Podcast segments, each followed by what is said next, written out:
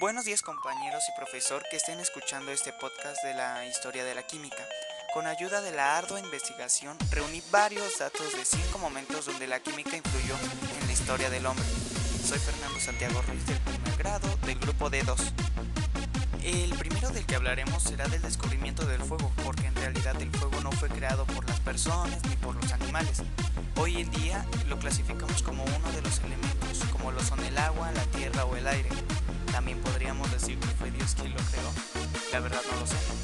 Cuando el fuego llegó a la vida del ser humano hace 1.600.000 años con el Homo erectus, el progreso para los primeros pobladores comenzó a crecer con esta herramienta.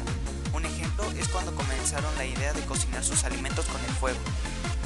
El siguiente descubrimiento, o más bien dicho, invento, le pertenece a Thomas Alva Edison, con la electricidad y la bombilla incandescente, creados entre el 22 de octubre de 1879 y el 27 de enero de 1880, donde Edison logró alimentar una bombilla incandescente con energía eléctrica. Ambos inventos llegaron a mejorar la vida humana y renovar algunas herramientas que se usaban cotidianamente, por ejemplo el fuego, como una forma de iluminación y la electricidad llegó como una nueva fuente de energía.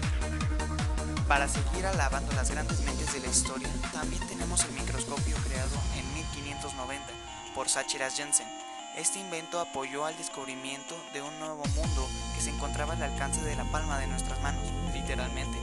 Conocimos cada componente de la materia cuando se iniciaron las investigaciones con este instrumento de la microscopía, que es la ciencia que se especializa en la investigación de los objetos muy pequeños.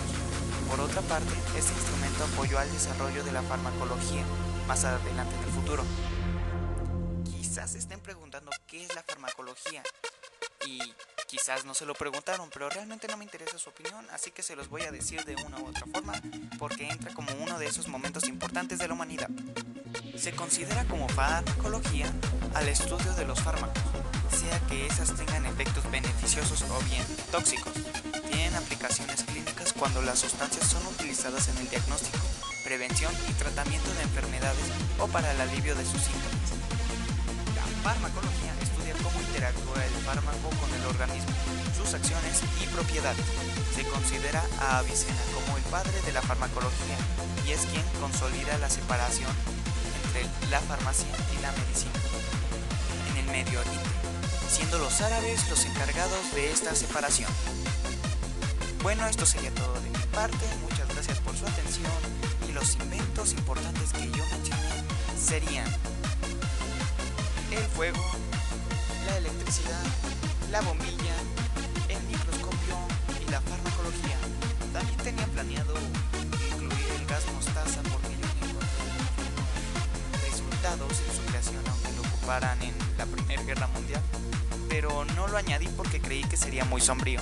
Así que muchas gracias por su atención y eso es todo. Bye bye.